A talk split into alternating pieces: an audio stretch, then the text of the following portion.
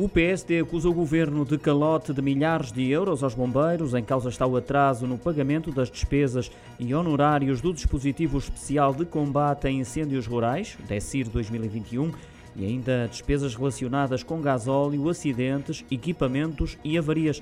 A notícia é avançada pela Rádio TSF e quem apontou o dedo ao executivo de António Costa foi o deputado social-democrata Duarte Marques, que acrescentou que se tratam de verbas fundamentais para algumas associações de bombeiros, até porque são financiamentos para despesas que já tiveram que assumir, lembrando ainda que os bombeiros estão a ser chamados para apoiar situações agravadas pela pandemia.